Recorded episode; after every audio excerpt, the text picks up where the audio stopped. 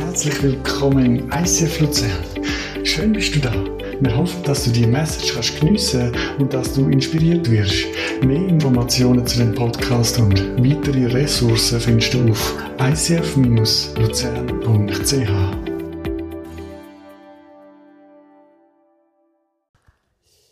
Ja, genau. Wir haben ja, wie gesagt, die Serie Starke Frauen der Bibel. Und bevor ich reingehe, noch eine Erfahrung, die ich gerade heute Morgen gemacht habe. Ich habe ja hier mein Büro und dass mein Bürotisch nicht zu viel ähm, Platz wegnimmt, haben wir so einen mobilen Bürotisch. Das heisst, ich kann den so aufklappen, dann wird es ein Teil von einem Schrank und ich kann ihn abklappen und dann kann ich dran sitzen und arbeiten. Und ich bin heute Morgen auch wieder früh da, ich habe ein paar Sachen erledigt für die Präsentation, die wir nachher haben für das Welcome Home, für Leute, die neu da sind und sich im ICF integrieren wollen. Und dann habe ich natürlich die, Büro, ähm, die, die Büroplatte runter, also die Tischplatte abgeklappt und dann wieder aufgeklappt. Habe mich umgekehrt und dann macht es Peng. Ein riesen Schlag auf dem Hinterkopf. Das ist recht massiv Salz und sie haut voll auf den Hinterkopf oben. Und ich flüge durchs ganze Büro. Nein, das jetzt nicht, aber es ist schon recht massiv. Hey, das haben wir vergessen, können wir irgendjemand noch kurz das Podestli bringen? Fabio, möchtest du mir das Podestli bringen? Es wäre ein grosser Applaus für den Fabio. Was für ein Einsatz, oder? Äh, es gibt eben auch starke Männer, nicht nur starke Frauen. Genau, das, genau. Nur, also falls ich heute ein paar Sachen durcheinander bringe, du weißt, ich bin nicht schuld, es ist ein Büroplatte, der mir auf den Kopf geht. Yes. Genau, hey, ich lese meinen Buben, bevor sie einschlafen, oft Geschichten vor. Und was sie am meisten lieben, das sind eigentlich so Geschichten von so Missionaren, so, so wirklich spannende Geschichten von Missionaren, die vielleicht irgendwo auf China sind, wie der Hudson Taylor, oder irgendwo im Regenwald von Südamerika und dort etwas bewegen. Und im Moment hat Rebecca so ein ganz unscheinbares kleines Büchlein gefunden, das von einer Schweizer Missionarin erzählt, die ausgewandert ist auf Indien und dort so eine Mädchenschule gegründet hat. Das sind meistens Waisenkinder, manchmal äh, Mädchen, die am Hungertod näher sind, die ausgesetzt worden sind, die sie sammeln, in dieser Schule integriert, ihre Schulbildung gibt, ihre Jobs lernt. Und dann erzählt es ganz viele Lebensgeschichten von diesen Mädchen. Viele sterben auch. Es ist ein Ort, wo sehr viel Armut herrscht, wo auch viel Krankheit ist. Und es ist immer so eindrücklich, wie sie dann mit dem Frieden Gottes sterben, mit 10, 12, aber mit einem riesen Frieden und einer riesen Freude, dass Jesus in ihrem Herz. Und das sind so Helden für mich. Oder? Die Geschichte spielt zwischen 1930 und 1950, also schon relativ weit und lang zurück. Und es gibt so viele Helden auf dieser Welt. Und als ich die Geschichte gelesen habe, ich gedacht, was für eine Frau. Sie wandert aus auf Indien, lässt alles zurück, geht in eine komplett andere Kultur, ähm, lebt das Leben mit diesen Mädchen, viel Freude, viel Leid. Aber es hat immer wieder also richtig erweckliche Momente, wo die Mädchen Sündenerkenntnis haben, wo sie auf die Knie gehen, wo sie umkehren zu Gott und ihr Leben richtig erneuern lassen. Und es ist so ermutigend zu sehen. Und gleichzeitig ist wahrscheinlich auch ein, ein Prototyp von der christlichen Frau zu dieser Zeit, oder? Sie macht ja alles, was die christliche Frau darf. Sie geht auf Indien, sie dient im Hintergrund, sie ist nur mit Mädchen unterwegs, sie lehrt nur Mädchen. Also alles das, was so die christliche Frau hat dürfen zu dieser Zeit. Und das ist so ein die Frage, wo wir heute drin sind. Ich meine, ich leite ein ICF, von Frauen predigen. In dieser Serie hat Judith predigt, hat Orwald predigt und hat Magdalena predigt. Nächsten Sonntag predigt Christina, also sie, die heute Worship geleitet hat. Sie kann eben alles Worship leiten und predigen. Das ist eben der Vorteil, das ist, jetzt, das, ist das, was ich nicht kann, oder? Ich kann nur, nur die Hälfte davon. Und ähm, wie kommt das so weit? Oder was ist in den letzten 50 Jahren passiert in der christlichen Szene, dass Frauen anfangen predigen?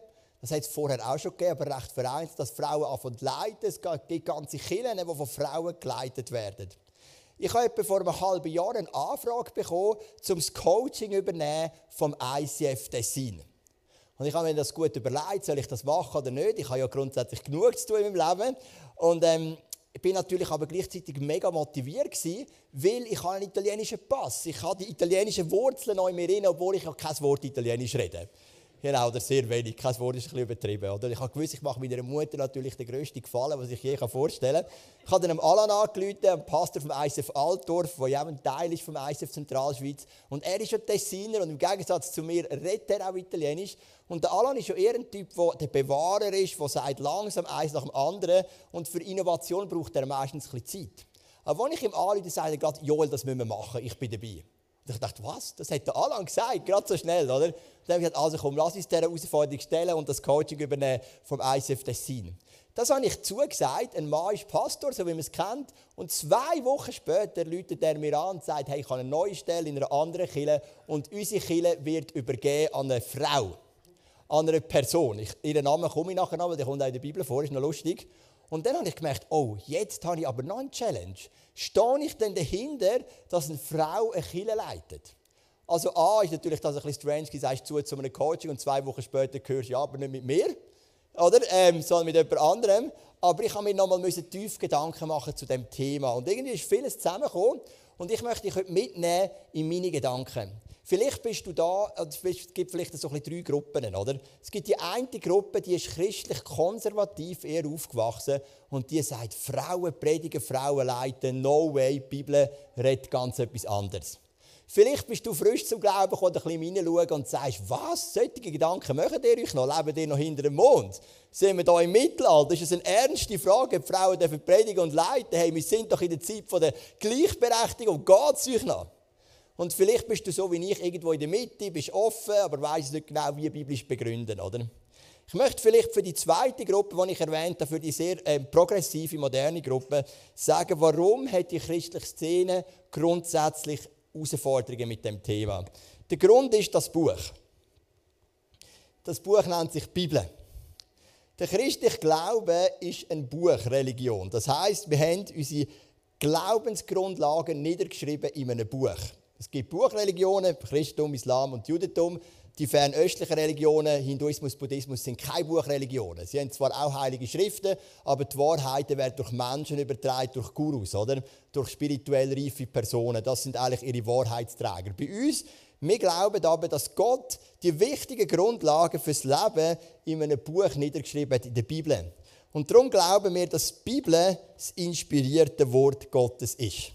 Und jetzt gibt es ein paar Verse, und ich lese dir vor, was eben nicht ganz so simpel machen, mit dem umzugehen, wenn wir sagen, Frauen predigen und Frauen leiten. Ich möchte mal anfangen mit 1. Korinther 14, 33 bis 35. Denn Gott ist nicht ein Gott der Unterordnung, sondern des Friedens, äh, der Unordnung, sondern des Friedens. Wie in allen Gemeinden der Heiligen sollen die Frauen schweigen in den Gemeindeversammlungen, denn es ist ihnen nicht gestattet zu reden sondern sie sollen sich unterordnen, wie auch das Gesetz sagt. Wollen sie aber etwas lernen, so sollen sie daheim ihre Männer fragen. Es steht einer Frau schlecht an, in der Gemeindeversammlung zu reden. Wir glauben, die Bibel ist das inspirierte Wort Gottes und in der Bibel steht, Gott ist ein Gott von der Ordnung, nicht von der Unordnung und Ordnung bedeutet, Frauen sind ruhig in der Gemeinde. Das ist so eine kurze Zusammenfassung von diesem Vers. Man kann es drehen und wenden, wie man will, auf Griechisch, Russisch, Chinesisch, Rumänisch. Es steht immer noch das Gleiche, oder? Also es kommt wie klar raus. Es heisst, die Frau soll schweigen und wenn sie fragen, darf sie daheim den Mann fragen. Da denkst du, wow, grosszügig, oder? Oder ein zweiter Vers, 1 Timotheus 2, Vers 11 und 12. Eine Frau soll still und mit ganzer Bereitschaft zur Unterordnung auf das hören, was im Gottesdienst gelehrt wird. Ich gestatte es einer Frau nicht, vor versammelter Gemeinde zu lehren und sich damit über die Männer zu stellen. Sie soll sich vielmehr still verhalten. Ich muss gleichzeitig auch sagen, es sind die einzigen zwei Verse im Neuen Testament. Das ist jetzt nicht ein Thema, wo, wo der, von Jesus gibt es gar keinen Vers dazu, von Paulus gibt es zwei. Es ist nicht ein Thema, wie wir andere haben, über, über Ehe oder über den Tod von Jesus am Kreuz oder die Liebe unter den Geschwistern in der Kirche, wo sehr oft thematisiert wird, wird zweimal thematisiert aber sehr, sehr klar. Und dann ist die Frage, wie gehen wir mit diesen Stellen um? Es gibt zwei Möglichkeiten, zwei Auslegungen, das habe ich hier auf dem nächsten Slide. Entweder ist es eine zeitlose Wahrheit oder es ist eine kulturell bedingte Weisung. Ich höre immer den Christen, die sagen, ja, alles in der Bibel ist eine zeitlose Wahrheit. Es ist das kulturelle Zeug. Oder? Das haben die Leute zum Teil nicht gern, wenn wir Pastor sagen, es ist vielleicht kulturell bedingt gewesen. Zum Beispiel heisst Frauen dürfen, nur, dürfen keine kurze Haare tragen, Männer keine lange und so weiter. Und dann sagst du, ja, dann ist es heute immer noch so. Die Bibel ist ein zeitloses Buch. Du kommst sicher ein paar Probleme über, wenn Jesus zum Beispiel sagt, wir sollen unsere Steuern am Kaiser zahlen. Also ich weiß nicht, wie es bei dir ist. Ich zahle jetzt seit ich 18 bin Steuern, aber ich habe noch kein einziges Mal Steuern an einem Kaiser gezahlt. Oder du kommst ein Problem über, wenn, Jesus sagt, wenn du jemandem die gute Botschaft erzählst, dann nimm deinen Stab in die Hand und leg deine Sandalen an. Also auch das ist machbar, grundsätzlich. Aber habe ich jetzt persönlich noch nie gemacht, könnte mir ein bisschen komisch sein. Also es gibt ja ganz sicher Sachen, die kulturell bedingt sind. Die Frage ist, was und was liegt für ein Spirit dahinter. Und ich möchte dich mitnehmen in ein Bild, das mir mega geholfen hat. Es ist von einem englischen Theologen namens N.T. Wright, ein hochinteressanter Mann. Und stell dir mal vor, du hast folgende Aufgabe. Deine Aufgabe ist es, ein Theater weiterzuschreiben. Also du kommst ein Skript über, das schon bereits ein paar Akte hat. Die ersten vier Akte sind geschrieben und du musst das Theater weiterschreiben. Du musst nicht ein neues Theater schreiben, sondern du musst ein Theaterstück, das schon existiert, weiterschreiben. Was würdest du machen? Was du nicht würdest machen, wäre komplett neue Personen einführen. Du wirst auch die Storys irgendwie nehmen und weiterentwickeln. Also wenn vielleicht im Akt 4 einer ins Gefängnis kommt, ist er nicht im Akt 5 plötzlich immer ein Flugzeug und fliegt auf Amerika. Sondern fährt das an, er ist im Gefängnis. Oder wenn es eine Beziehungskrise ist, dann wirst du Akt 5 die Beziehungskrise nehmen und vielleicht findest du eine Lösung, vielleicht machst du sie noch konfuser, was auch immer deine Interessen sind. Aber du wirst ganz sicher auf die Story von den ersten vier Akten aufbauen und dich dann fragen, wie kannst du diese Story weiterentwickeln. Ich habe hier ein Bild dabei von einem Theater, dass du so ein Bild hast. Und man kann ja die Bibel so aufteilen in vier Theaterakte. Also es soll jetzt nicht irgendwie despektierlich ähm, tönen. Es geht einfach darum, dass du mein Bild verstehst. Der erste Akt, das ist die Schöpfung. Die Bibel fängt an mit dem ersten Akt. Gott hat Himmel und Erde geschaffen. Dann kommt der zweite Akt, das ist der sogenannte Sündenfall. Also Menschen drehen Gott den Rücken Sie wollen selber Gott sein. Sie wollen für ihre Ziele, für ihre Visionen leben. Und es kommt zum sogenannten Sündenfall. Das ist so der zweite Akt. Dann kommt der dritte Akt, das ist der größte Teil vom Alten Testament, das ist der sogenannte Alte Bund. Das ist Gottes Geschichte mit seinem Volk. Gott erwählt das Volk Israel mit dem Stammvater Abraham, das wird dann weiterentwickelt, kommen dann die zehn Gebote, der Sinai-Bund und so weiter. Das ist so der dritte Akt. Und dann kommt mit Jesus der vierte Akt. Jesus kommt auf die Erde, er stirbt und aufersteht. Und dann kommt die Gemeinde Gottes, das Neue Testament, der Neubund. Das sind die vier Akte.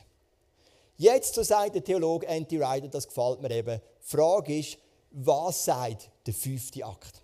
Der fünfte Akt ist das Leben von uns Christen im 21. Jahrhundert. Und die Bibel kann nicht auf alles eine Antwort geben, was wir erleben im 21. Jahrhundert. Ich kann keine Antwort geben in Bezug aufs Fernsehen in Bezug aufs Gamen, in Bezug auf ganz viele Sachen. Sollen wir fliegen oder nicht? Und wie viel sollen wir fliegen wegen der Klimaerwärmung? Finden wir alles keine Antwort in der Bibel. Ist ja logisch, hätte es zu dieser Zeit nicht gegeben. Also er hat gesagt, wir müssen die ersten vier Akte nehmen, den Geist erkennen und fragen, was bedeutet das im fünften Akt. Ich möchte dir zwei Beispiele machen, oder drei Beispiele, zwei aus der Vergangenheit und eins aus der Gegenwart. Ich tue das mit den Akten ein bisschen kürzen. Ich nehme einfach, ich sage einfach, es gibt den Alten Bund, also das Alte Testament, grob gesagt, Akt 1. Und es gibt den Neuen Bund, das Neue Testament, das ist der Akt 2, oder? Also Geschichte mit Israel und Geschichte mit der Gemeinde. Jetzt nehmen wir mal das Thema Sklaverei. Ich habe das Bild mitgenommen von der Sklaverei, oder? Sklaverei. Der alte Bund sagt ganz klar, Sklaverei ist okay. Es gibt Regeln, wie die Herren mit den Sklaven umgehen.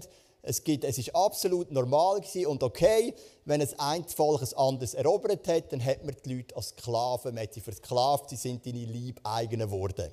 Die Bibel sagt, im Alten Bund ist okay. Klingt für uns aufklärte Menschen brutal, ist aber klar, wenn man die Bibel liest. Dann kommen wir in den Neuen Bund. Ich möchte den Vers vorlesen zum Titus Kapitel 2, Vers 9 zu dem Thema. Das heißt, den Sklaven schärfe ein, sich ihren Herren in allem zu unterstellen und sich so zu verhalten, dass diese mit ihnen zufrieden sein können. Sie sollen sich ihren Anweisungen nicht widersetzen. Also sagt der Paulus, hey, wir müssen Sklaverei abschaffen. Gar nicht. Er sagt, sagt den Sklaven, Titus war ein eingesetzter Pastor, sie sollen sich mit allem den Herren unterordnen, sie zufriedenstellen und sich ihren Anweisungen nicht widersetzen. Also der neue Bund sagt auch ganz klar, Sklaverei ist okay. Trotzdem haben sich im 17. und 18. Jahrhundert Christen, Menschen, die getrieben waren von der Liebe Gottes, eingesetzt für die Abschaffung der Sklaverei. Also ich sage jetzt dem einfach der dritte Akt oder die Zeit, wo wir heute leben. Die Argumentation von der Sklaverei befürwortet natürlich genau das gewesen. Schau in die Bibel. Alte Bund sagt, es ist okay, neue Bund sagt, es ist okay, die Bibel sagt ganz klar, es ist okay. Die, die aber für die Abschaffung sind, haben gesagt, hey, wenn ich die Theaterakt lese, dann sehe ich Prinzipien. Ich sehe das Prinzip von der Nächstenliebe. Ich sehe das Prinzip, wir sollen den einen höher achten als sich selbst. Ich sehe das Prinzip von Herrschern, die, ihren Leuten dienen. Ich sehe so viele biblische Prinzipien, die der Sklaverei widersprechen. Und darum hat man dann schlussendlich, zumindest offiziell, Sklaverei abgeschafft. Meine, wir wissen natürlich, dass es heute immer noch viel Sklaverei gibt, viel Menschenhandel. Das ist ein tragisches Thema in sich, wo sich ja Christina stark damit befasst. Aber grundsätzlich haben Christen sind hauptverantwortlich für die Abschaffung der Sklaverei. Wie sie sich überlegen halt, der erste Akt sagt ja zur Sklaverei, der zweite auch. Der alte Bund sagt ja, der neue Bund sagt ja. Und doch, wenn man es weiterdenkt, was ist möglich in der heutigen Zeit? Wie können wir das Gebot von der Nächstenliebe, wie können wir das leben, wenn Jesus sagt, wir sollen die Armen nicht unterdrücken und so weiter. Wenn man das weiterdenkt, dann ist das Zeitalter von der Sklaverei vorbei. Ich kann ein anderes Beispiel bringen. Das ist eben Regierungsformen. Jetzt einmal RF, oder? Klar, du denkst jetzt gerade zuerst an Roger Federer, aber äh, wir nehmen das als Regierungsform. Er ist ja auch eine Art so ein König bei uns in der Schweiz, oder? Also der alte Bund sagt, es gibt eine Regierungsform und das ist Diktatur. Also am Anfang nennt sich das Richter. Sie sagen bewusst, wir haben keinen König, wir haben einen Richter, der führt das Volk Israel und nachher kommt ein König. Also wir sagen klar, der alte Bund sagt, die ideale Regierungsform ist Diktatur. Der neue Bund sagt, die ideale Regierungsform ist Diktatur. Jesus sagt, gebt dem Kaiser, was dem Kaiser gehört. Der Titus sagt, euch der Regierung unterordnen. Er sagt klar. Und dennoch sind es genau die christlich prägten Länder, heutzutage Westeuropa, Amerika, Australien und so weiter, die sich für eine neue Form von Regierung einsetzen, nämlich für Demokratie. Und ich würde sagen, fast jede Person hier inne würde sagen, dass Demokratie die geheiligtere Regierungsform ist als eine Diktatur. Obwohl der alte Bund sagt Diktatur, der neue Bund sagt Diktatur, hat sich das weiterentwickelt. Und du siehst, ein Spirit kann sich weiterentwickeln. In der Bibel müssen wir Prinzipien und Werte entdecken. Ich möchte dir noch eine Challenge zeigen von der heutigen Zeit. Heute sind wir als Kirche am stärksten wahrscheinlich, oder eines der stärksten die uns herausfordert, ist die ganze LGBTQAI-Plus-Bewegung. Genau. Ich kann das mal zeigen. Das besteht aus sieben Buchstaben. Wir werden über das eine Serie machen. Im nächsten Jahr kannst du dich darauf freuen. Ähm, wenn man ja die sieben Buchstaben anschaut, dann merkt man, es ist eigentlich ein Durcheinander. Es gibt nämlich vier Buchstaben, die stehen für sexuelle Vorliebe. Zwei Buchstaben, die stehen für ähm, eine sexuelle Veränderung, also eine Veränderung vom sexuellen Geschlecht. Das sind zwei eigentlich komplett verschiedene Themen. Also das L steht für lesbisch, das G für schwul, das B für bisexuell, also sexuelle Interessen beider Geschlechter und das A für asexuell, also keine sexuelle Interessen. Das ist der Bereich der sexuellen Vorliebe. Zudem sagt die Bibel ein bisschen etwas zu schwul oder lesbisch sagt die Bibel ein bisschen etwas, sind harte äh, Verse, die müssen wir dann auch noch sauber einordnen im Kontext, wenn wir dann diese Serie machen. Aber zu dem sagt die Bibel etwas. Und dann gibt es einen zweiten Bereich, Transgender, das bedeutet, ein Mann will eine Frau werden, eine Frau will ein Mann werden, oder intersexuell, das heißt, du hast beide Geschlechter. Es gibt auch noch geschlechtslos, das hat jetzt noch keinen Buchstaben bekommen, das steht unter anderem das Plus, weil es ja frei ergänzbar ist. Aber merkst, das ist noch eine andere Thematik. Und über diese Thematik schweigt sich die Bibel aus. Klar, man kann sagen, die Bibel sagt, es gibt Mann und Frau, also gibt es nur Mann und Frau, das ist mir schon klar. Aber ein Beispiel von einem Mann, der eine Frau werden will, eine Frau will ein Mann werden, eine Person, die beide Geschlechter eine Person, die kein Geschlecht hat, findest du in der Bibel nicht. Von der ersten bis zur letzten Seite. Wie gehen wir denn mit dem um? Die Thematik ist riesig. Die Thematik brennt. Also müssen wir uns fragen, was ist im ersten Akt, was im zweiten Akt und wie kann der Heilige Geist uns im dritten Akt, im 21. Jahrhundert helfen, mit dieser Thematik umzugehen. Wir müssen auf die Suche gehen nach Prinzipien und nicht nur nach starren Lehrsätzen. Sonst kommen wir bei diesen Thematiken komplett ans Limit.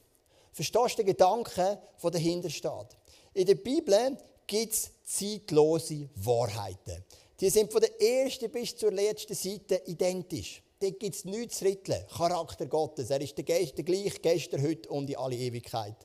Auch gewisse ethische Themen, nicht stehlen, nicht lügen, nicht Ehebrechen. Da gibt es keine Entwicklung in der Bibel. Der Neubund sagt nicht plötzlich, ah, jetzt ist Stellen im Fall okay. Im Alten nicht. Es gibt ganz viele zeitlose Wahrheiten in der Bibel. Gottes Liebe zu seinem Volk, seiner Gemeinde und so weiter. Aber es gibt auch Themen, die sich bereits schon innerbiblisch entwickeln. Und da müssen wir wirklich mit dem Heiligen Geist zusammen unterwegs sein und ihn immer fragen, was bedeutet es für uns im 21. Jahrhundert? Und jetzt möchten wir zurückgehen zu der ganzen Frauenthematik. Dürfen Frauen predigen und leiten? Die Bibel macht da immer wieder so Fenster auf. Grundsätzlich sagt Paulus an Timotheus und im Korintherbrief ganz klar, Frauen dürfen nicht lehren in der Gemeinde. Sie dürfen, Frauen dürfen Frauen lehren, das steht in einem anderen Vers, aber sie dürfen nicht vor den Männern lehren. Und dennoch, wenn wir jetzt ein Bible Study machen durch ein paar Verse, merken wir, wie immer wieder so ein Fenster aufgeht, wo Gott irgendwie einen Einblick gibt in eine Welt, die vielleicht mal sein könnte. Noch vielleicht kurz eine ähm, kurze Klammermerkung zum Tom Holland. Ich weiß nicht, ob du ihn kennst. Also nicht der Schauspieler, es gibt auch einen Schauspieler, der so heißt, so von einer Science-Fiction-Serie oder so. Ich weiß gar nicht, aber ähm, es gibt einen Schriftsteller, das Buch über Dominion. Und er schreibt, wie das christliche Denken Grundlagen geschaffen hat für Sachen, die heute Aufklärung auf ihre Kappe nimmt. Also es, wir haben ja Jahrhunderte von durchdringendem christlichem Denken gehabt. Das ganze Mittelalter war durchdrungen von christlichem Denken, manchmal auch übertrieben und too much. Aber das Durchdringen von christlichem Denken hat zum Beispiel die Möglichkeit geschaffen für die Menschenrechte, für die Menschenwürde. Ganz viele Sachen sind eigentlich, weil eine Gesellschaft von christlichem Gedanken gut durchführt worden ist, möglich. Sachen wie eben die Abschaffung von der Sklaverei, zumindest formell. Oder die Sachen wie eine Demokratie haben viel damit zu tun, dass Menschen über Jahrhunderte mit dem Gedanken von der Nächstenliebe, von der selbstlosen Dienst, vom selbstlosen Dienst und so weiter durchsäuert worden sind. Genau. Jetzt gehen wir nochmal zurück zu den Frauenversen. Ich möchte mit dir ein Bible Study machen durch ein paar Verse zum Thema Frauen und wir fangen natürlich an mit der Schöpfung. So schuf Gott den Menschen, das ist 1. Mose 1, 27 und 28. So schuf Gott den Menschen als sein Abbild, ja als Gottes Ebenbild. Und er schuf sie als Mann und Frau. Er segnete sie und sprach, vermehrt euch, bevölkert die Erde und nehmt sie in Besitz. Ihr sollt Macht haben über alle Tiere, über die Fische, die Vögel und alle anderen Tiere auf der Erde. Was fällt da auf?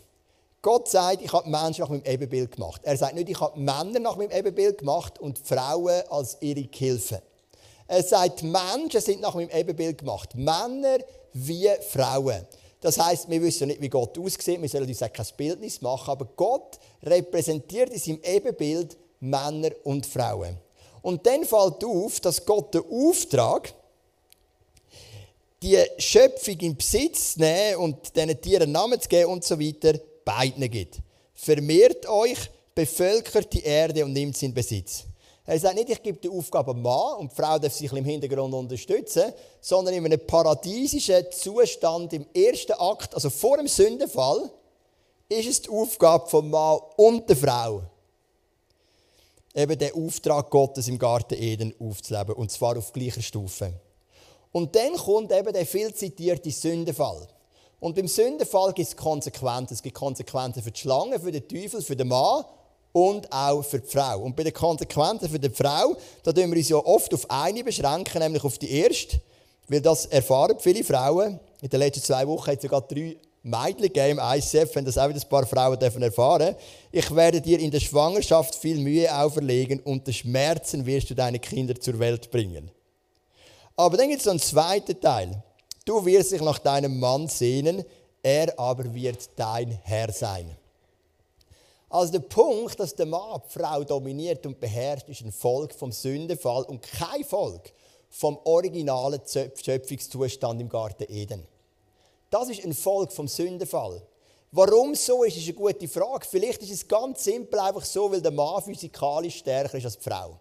Vermutlich ist das einfach der Grund. Der Mann hat im Durchschnitt mehr Kraft. Ich heute im Briefing, oder? Wenn wir das Mikrofon einstellen und dann machen wir ein bisschen Seich miteinander und erzählen irgendeinen Blödsinn. Dann ist mir in den Sinn gekommen, ich bin eigentlich schon in der Primarschule so froh und Mädchen. Weil gegen Buben habe ich immer gegen alle verloren im Arm drücken. Aber gegen Mädchen habe ich mindestens ab und zu gewonnen, oder? Und das hat mich so dankbar gemacht. Bin ich auch mit Mädchenklasse, oder? Und du merkst, vielleicht ist es simpel das.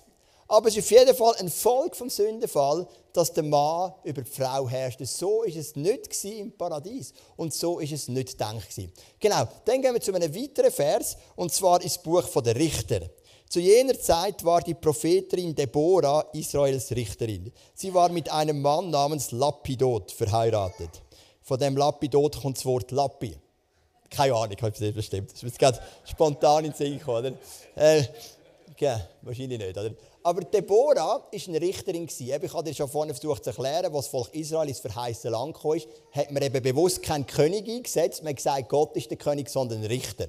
Also der Richter hat jetzt nichts zu tun mit einem Richter, wie wir es kennen, der Recht spricht, sondern der Richter ist der Führer, der Herrscher vom Volk. Er hat sich einfach Richter genannt und nicht König, weil man gesagt Gott ist unser König.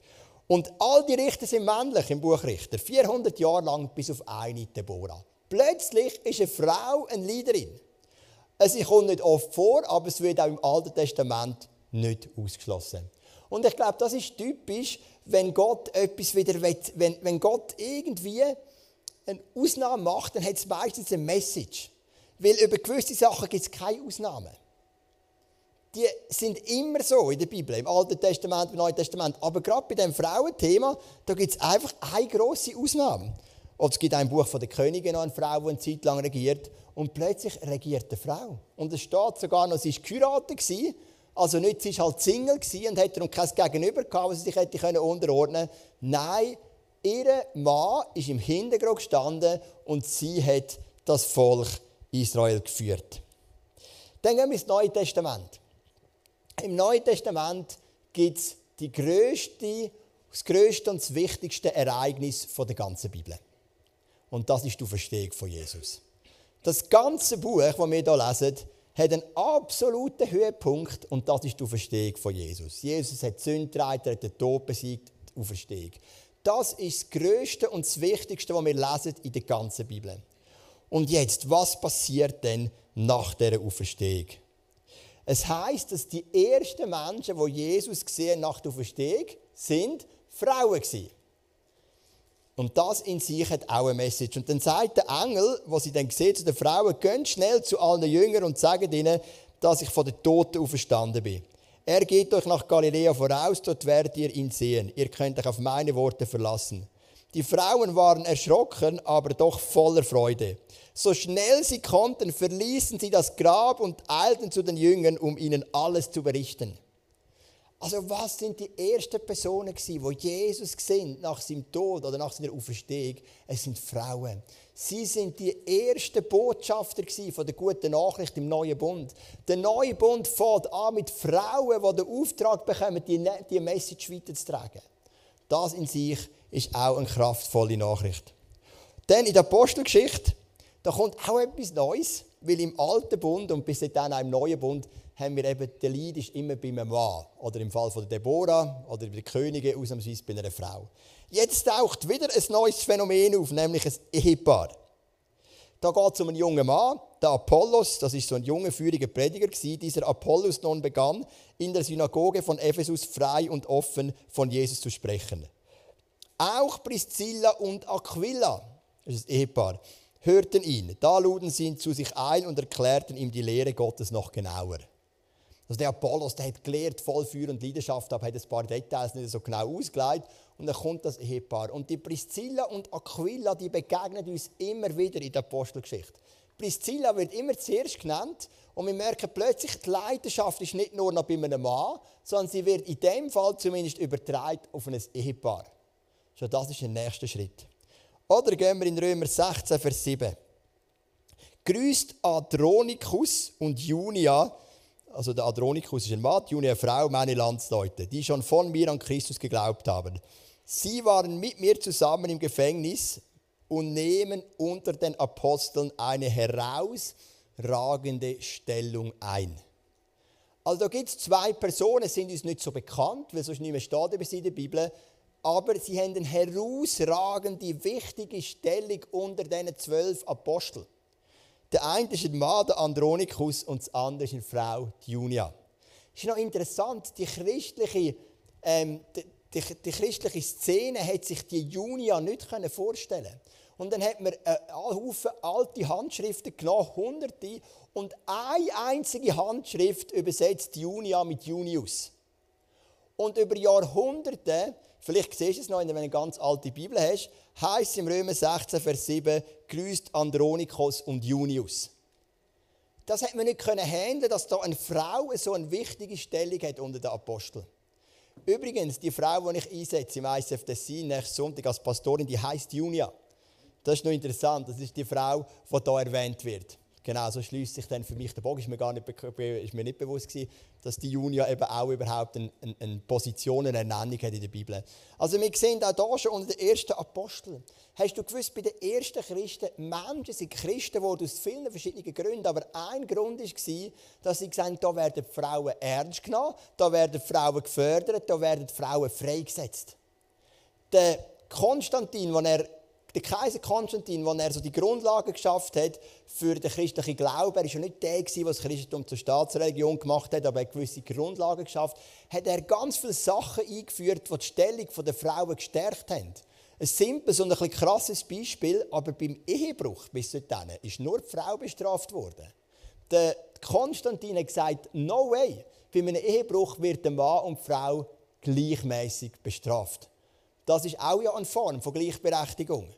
Und das sind so Sachen, die bei den ersten Christen in den ersten Jahrhunderten passiert sind. Die Frauen haben Einfluss gehabt, Frauen haben eine Rolle gehabt, Frauen haben mehr dürfen, als man bis jetzt gewöhnt war im jüdischen Kulturkreis. Und jetzt ist die Frage, wie gehen wir denn mit diesen Stellen um aus dem 1. Korinther 14 und aus dem 2. Timotheus 1? Ich persönlich glaube, dass Gott das Herz hat für Mann und Frau. Und dass sein Ziel ist, Männer freizusetzen, ihre Berufung und auch ihre Männlichkeit. Oder? Der Feminismus von heute sagt irgendwie, wir müssen alle ein bisschen gleich sein.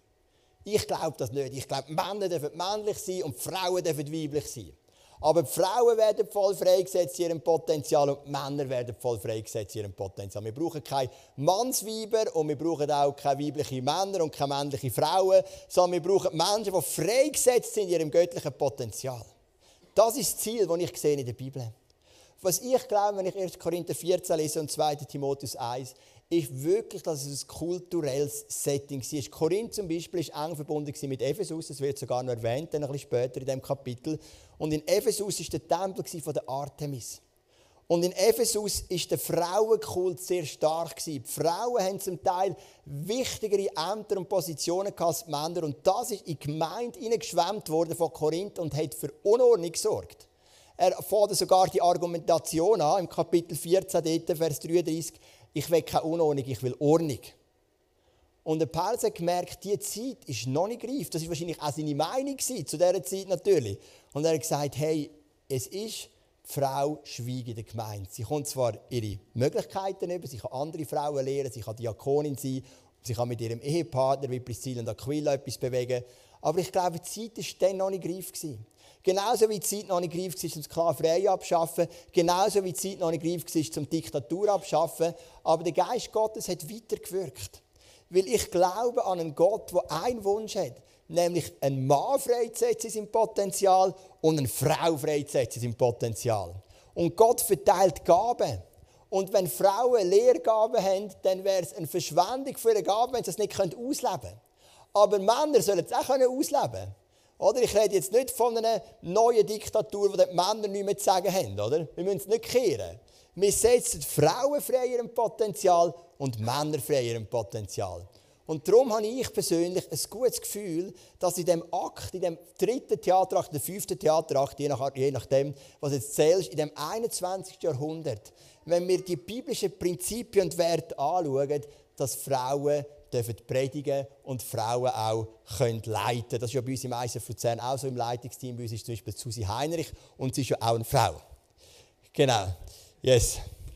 Ähm, das ist ja gut, oder? Das braucht ja beides. Also, Schlussfolgerung. Oh, ich habe geschrieben Schlossfolgerung. He? Ähm, haben Sie es korrigiert da? Oh wow, hey, super, weil auf meinem Ding steht Schlossfolgerung. Sehr gut. Gut aufpasst, Multimedia-Techniker. Also, erstens, im Eis für Zentralschweiz dürfen Frauen predigen. Zweitens, im ISF Zentralschweiz dürfen Frauen leiten. Und drittens, und das ist eben noch ein Punkt, wo ich eben noch nicht ganz durch bin, vielleicht kann ich im halben Jahr über das predigen, die Thematik von der Unterordnung bleibt noch Gegenstand weiterer Recherchen. Da bin ich noch nicht ganz durch.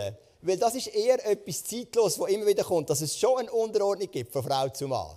Und dennoch die Frau freigesetzt werden in Predigt und Lehre. Aber es würde ein komplett anderes Fass auftun, aber ich möchte auch ehrlich sein und dann will ich das einfach mal so ganz politisch lösen.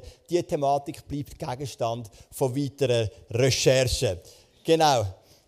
Aber mein Wunsch ist zum Schluss, du musst ja auch nicht einverstanden sein mit allem, was ich gesagt habe. Aber so mein Wunsch ist, dass wir eine Kille sind, wo Menschen aufblühen wo Menschen freigesetzt sind in ihrem Potenzial, wo Menschen dürfen erleben, wie Gott sich brauchen kann. Es gibt Leute in der Gesellschaft, die nimmt man nicht gross wahr, die haben vielleicht irgendeinen Job im Hintergrund, die sollen die Kirche kommen in der Kirche werden und ihnen sagen, hey, du bist so wichtig für uns. Wir bauen auf dich, du darfst deine Gaben ausleben, Männer oder Frauen. Ich träume von einer Kirche, wo Menschen wirklich aufblühen. In allen möglichen Ministry und allen möglichen Bereichen, wo sie merken, hey, Vielleicht bin ich in der Welt nicht immer gefragt, aber in der Kirche bin ich gefragt, in der Kirche bin ich gewollt, in der Kirche kann ich aufblühen. Und ich glaube, das ist der Wunsch, den wir haben. Wir glauben an starke Frauen. Wir haben in dieser Serie starke Frauen angeschaut, wie Tamar, die aufsteht gegen Ungerechtigkeit. Wir haben in ICF Zug die Abigail angeschaut, die sich einsetzt für die Versöhnung und dabei ihr Leben riskiert. Wir haben Maria angeschaut wo aus dieser Quelle Jesus dient und auch irgendwo parat ist, soziale Gefüge zu durchbrechen. Wir haben ähm, Tabitha angeschaut, eine Frau, die eine ganze Erweckung gebracht hat in ein Dorf durch ihr Leben und ihr Vorbild. Und wir glauben an das, dass Frauen einen Unterschied machen an dem Ort, wo sie leben, an dem Ort, wo sie wohnen, dass sie einen Unterschied machen in der Kirche. Wir glauben an starke Frauen und wir glauben als starke Männer. Komm, lass uns doch miteinander aufstehen und ich würde gerne von ganzem Herzen noch beten, dass Gott uns starke Frauen und starke Männer schenkt. Nicht so halbschühe, also und auch nicht halbschüin, also männlich und weiblich gemeint, sondern wirklich Männer und Frauen, die etwas auf dem Kasten haben. Yes. Vater im Himmel, danke dir für jede Person, die da ist und auch für jede Person, die heute im Livestream zuschaut oder ähm, später die Predigt schaut. Und Vater, ich glaube an Menschen, die du brauchst in deinem Reich. Und die Kirchengeschichte, das sind wir gar nicht eingegangen, ist auch jetzt immer wieder Frauen gegeben, die einen riesigen Unterschied gemacht haben. Und Vater, ich glaube, in den letzten Jahrhunderten hat man oft Frauen auch irgendwo tief gehalten. Vielleicht ist es auch noch nicht ready, ich weiß es nicht. Aber ich glaube, wir leben heute in einer Zeit, wo auch Frauen freigesetzt werden dürfen. Wo Frauen predigen dürfen, wo Frauen leiten dürfen aber natürlich, wo auch wir Männer dürfen aufblühen unserer ganzen Kraft. Jesus, ich, ich, ich, rede nicht von einem neuen Feminismus. Ich rede von Frauen, die dürfen Frauen sein von ganzem Herzen und in denen immer stark sind. Ich rede von Männern, die dürfen Männer sein von ganzem Herzen und in denen dürfen stark sein. Und wir bitten dich, dass wir eine Church sein dürfen, wo beide dürfen aufblühen Und egal, ob du Frau oder Mann bist, ich möchte das Gebet jetzt ganz allgemein beten. Wenn du da bist und du denkst, hey, irgendwie blühe ich noch nicht auf mit aufblühen. Ich kann meine Gaben noch nicht so entfalten. Ich kann für das Reich Gottes noch nicht so einen zentralen Unterschied machen. Dann beten wir heute, Vater im Himmel, dass du uns hilfst, dass die Personen die Gaben entfalten dass sie wirklich aufblühen dass sie es lieben dein Reich Gottes zu bauen. Unser, unser Vision Statement heisst, wir möchten Jesus Christus ähnlicher werden, furchtlos leben und unser Umfeld positiv prägen. Für das brauchen wir mutige Frauen, und mutige Männer, starke Frauen und starke Männer. Amen.